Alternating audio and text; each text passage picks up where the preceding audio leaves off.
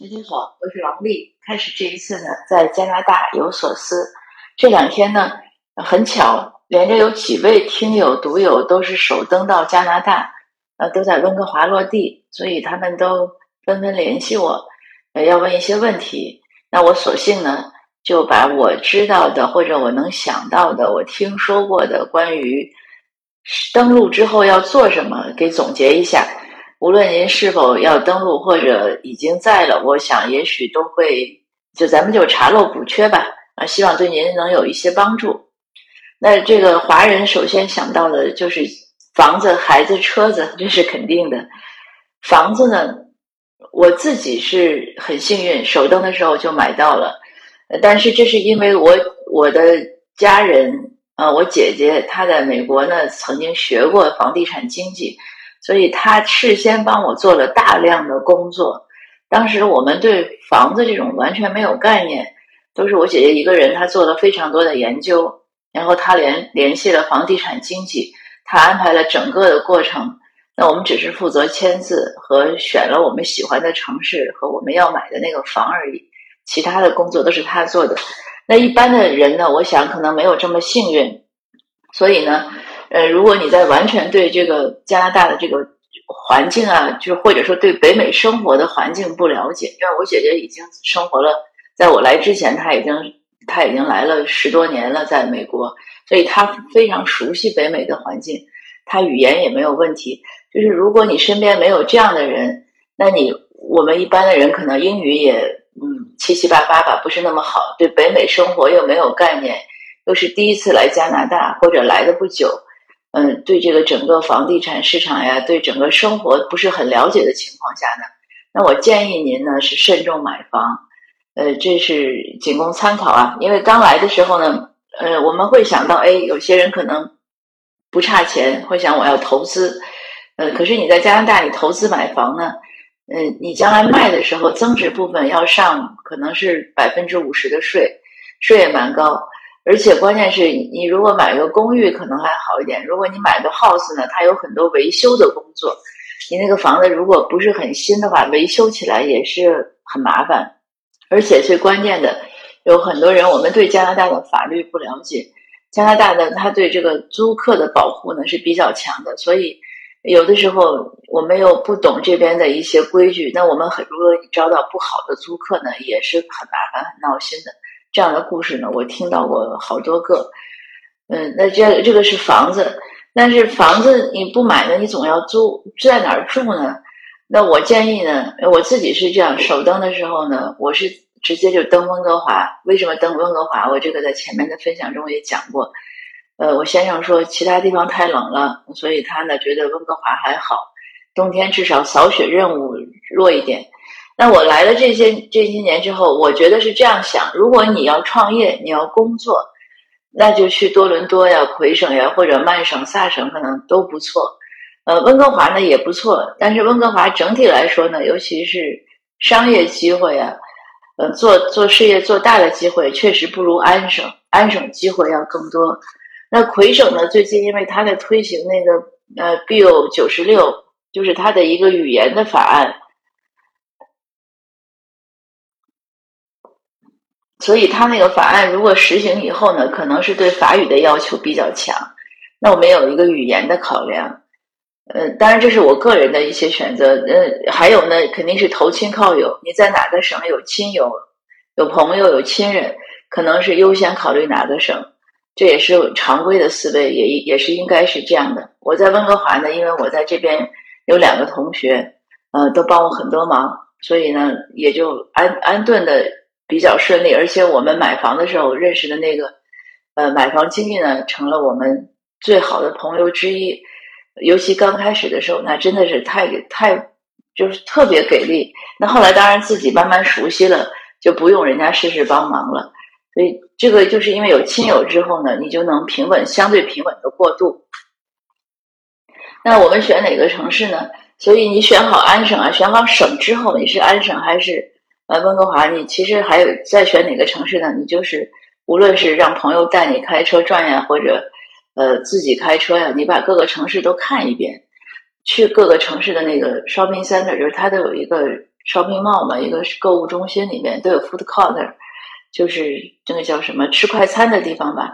那你们就我我们当时都是在那儿吃一下快餐，然后在商场里转转。那对当地的这种文化氛围啊，呃，社会构成啊，会有一个直接的了解。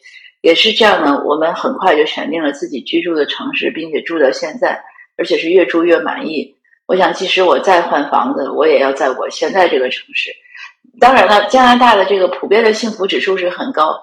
我的那些同学，我的那些朋友，每个人都觉得自己住的城市是最好的。都是当时我们买房的时候，他们都建议说：“哎，来我们这儿，我们这儿特别好。”所以呢。就是你听自己的心，你去哪儿，你看的好，哎，你觉得这个地方你想住就住了。那我多说一句，买房，因为买房呢，在这边很多时候只能是买到二手房，你很难赶上新房。那所以很多时候呢，也是可能也也是一个前赶后错，就是你可能在哪儿那个房子有你适合的价位呀，你适合的户型呀，你的需求呀，大概你可能也就在哪儿落户了。所以它是个综合因素，不过在哪儿住呢都没关系，因为交通都很发达，而且在哪个地方住呢，生活便利程度基本上是差不多的。那还有呢，就是你搬家很容易，上班呀、上学呀，它都不受这个户籍的限制，它这儿也没有户籍的概念，所以这些呢都不用担心。不像我们在国内，可能有些地方有学区房呀什么，这个我几次都讲过，在加拿大呢，它没有学区房。你只是说你离那个学校近一点，你可能孩子上学方便一点。但是买房这个里面的套路啊，这个故事都很多。大家可能我们每个人都是成年人嘛，都有很丰富的生活经验。人性在哪里都是一样的。呃，加拿大的呃不同的是，可能它的这些法制啊，嗯，不一样。所以，而且当然它的文化可能更随和一点吧。呃，人和人之间这种信任度更高一些。所以这个当然就大家自己把握了。那说到孩子上学，孩子上学呢，这边不存在择校，报名很容易。他只要要求你拿出你的，就是一般他是你你在那个片区，你的居住证明什么就可以报。但是你跨区也可以，因为它不同的教育局呢，它的要求不一样。像我们这边呢，就直接是在城学校报名。呃，温库尔温哥华好像是要到教育局报名。这个你住在哪儿的时候，到时候一问就知道。我们是头一天到，头一天晚上到，第二天早上去报名，第三天早上孩子就去上学了。学校里呢都很好，他有很，他有就是这个很充分的准准备，尤其是对于新移民的孩子，就是新来的孩子，语言好不好啊？嗯，他都会有帮助，所以这个也不担心。呃，我是主张呢上公立学校，尤其刚来的时候，嗯。除非一个是说，很多家庭他如果不差钱，就是想上私立，他有些私立就是也不能叫贵族吧，但是确实收费比较高，呃，那你直接去上就好了。那还有呢，就是上那种教会学校，如果有的家庭呢，他有很就是有家庭有宗教信仰，那就直接去上也很方便。呃，还有一类呢是新进办的，可能是为一些学生啊什么，他那个。确实英语程度比较差，他可以补一补的。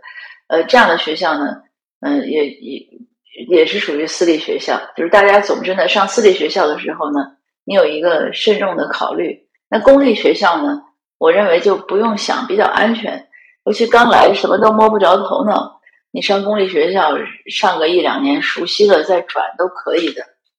我自己的孩子一直是上公立，嗯，我觉得公立很好。我小孩自己也说，他说他跟私立的学校的同学聊过呢，他觉得好像，嗯，私立的学校和公立还是不一样。那私立的可能是对学学习的要求应该是抓得更紧，而且，嗯，他科目上可能会更多，比如说像高中的 AP 课，嗯，他们私立的有些学校开的就很多。那公立的呢没开，那我们要上呢，就只能是自己去补课，但是就要花钱。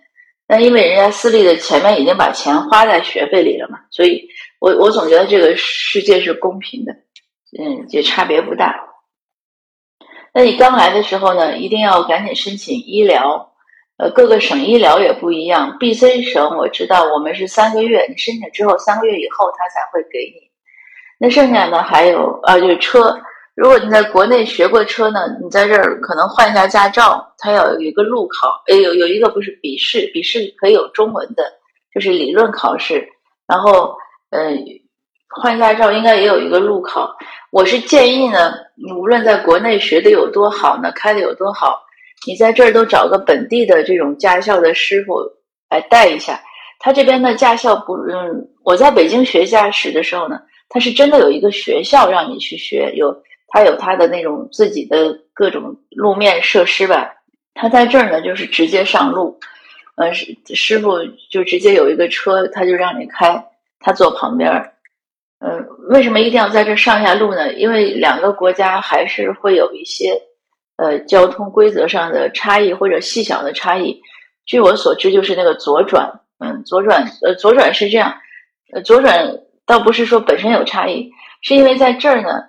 他一定是很严格的遵守交通规则，所以不要有侥幸心理，不要去抢那个灯，不要去抢道，因为一我们会认为呢，过路口的时候大家都小心，这是我在国内学到的，就是一慢二看三通过。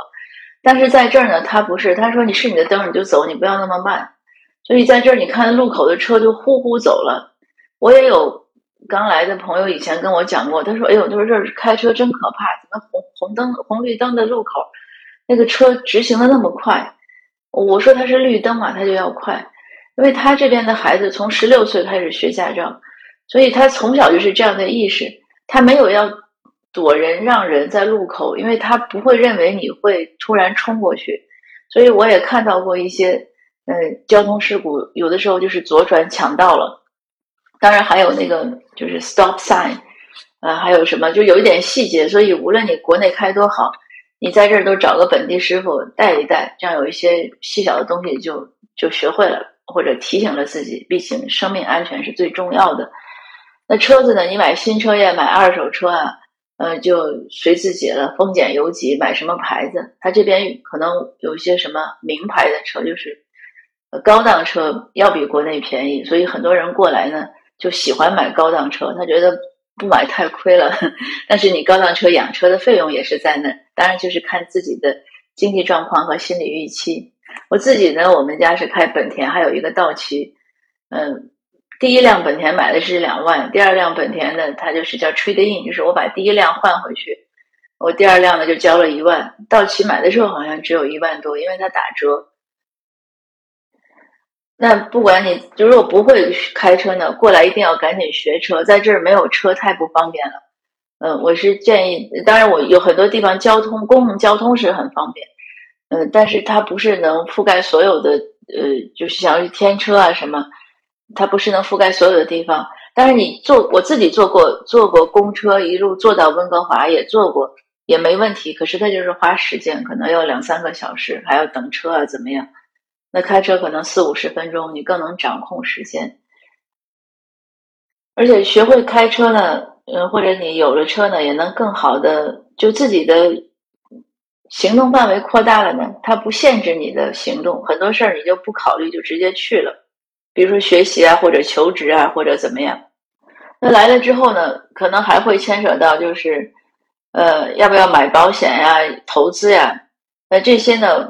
必须的保险，比如说你有房，肯定就要买保险，来买房屋保险。其他的人人寿险呀，或者是一些理财投资呀，这些可以等一等，等你熟悉一下环境再说。你怎么也是三个月、半年之后，呃，你摸得着头脑再说，也不着急。呃，我现在想到的呢就是这些。那还有，当然就是多社交。社交呢，它有几个地方，一个是像，呃，你一定要去来了之后呢。不管去哪个省学英语还是学法语，来了之后，我建议呢，嗯，安顿下来就去报那个免费的语言班去学一下。呃，如果水平好呢，当然也可以直接去读更高级的书。总之呢，就是语言要学一下。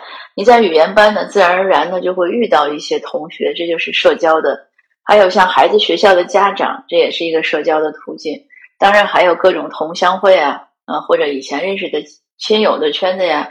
这些都可以，那还有多参加一些公益的活动啊，还有像那些呃移民安置机构，像中侨还有什么有几个，有可能有四大移民安置机构，先前我也都去过，他们都有不同的讲座，这些也是一些社交的一些途径。当然，我的我有加拿大的那个我们加拿大的那个听友群啊，读友群，呃，你也可以在里面问问大家，呃，你也可以直接联系我。如果你要手登了或者怎么样，这个听过了，你还有问题，你也可以直接问我。呃，有的时候就是经常会有人问说，呃，为什么我要做这种节目？真的就是一两句话的事儿，可能就能帮新来的人省很多事儿。因为我自己也是这样被人帮过来的。那如果你过来之后不是很着急要去工作，呃，也不忙了，那我这是别人的经验，我觉得非常好。我以，但是我之前的不懂，所以有点遗憾。呃，那你呢就可以开车四六城的转，就是转转你所在的那些区域，去各个公园里看看。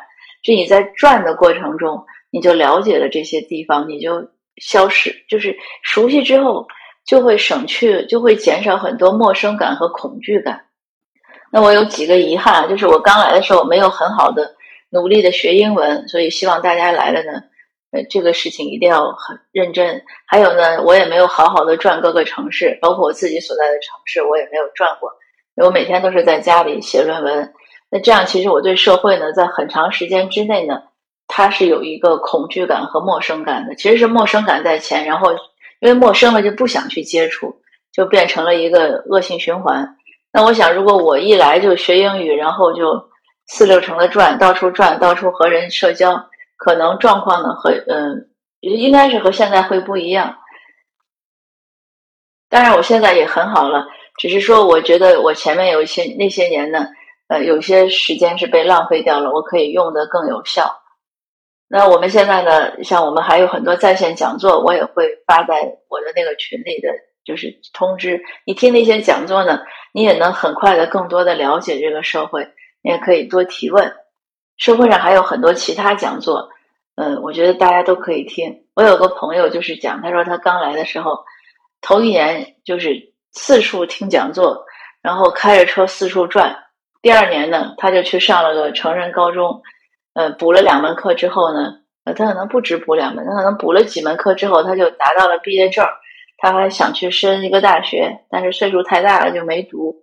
但是也有很多人呢，就是去申了申了 college 或者学一个呃证书啊什么。这些在我的故事啊书里面呀分享中都讲过。那还有呢，就是建议大家呢，你不要怕，你要多问。像我前面讲，加拿大这个社会呢，它相对来说，因为可能人少呀，或者西方文化的一些影响，它和人人和人之间呢，它。嗯，你只要去问，总会有人告诉你。他可能更，呃，更直接吧。嗯，不像东方人那么含蓄。我们东方人很多时候不太喜欢去主动问，呃，也不太喜欢主动告诉别人。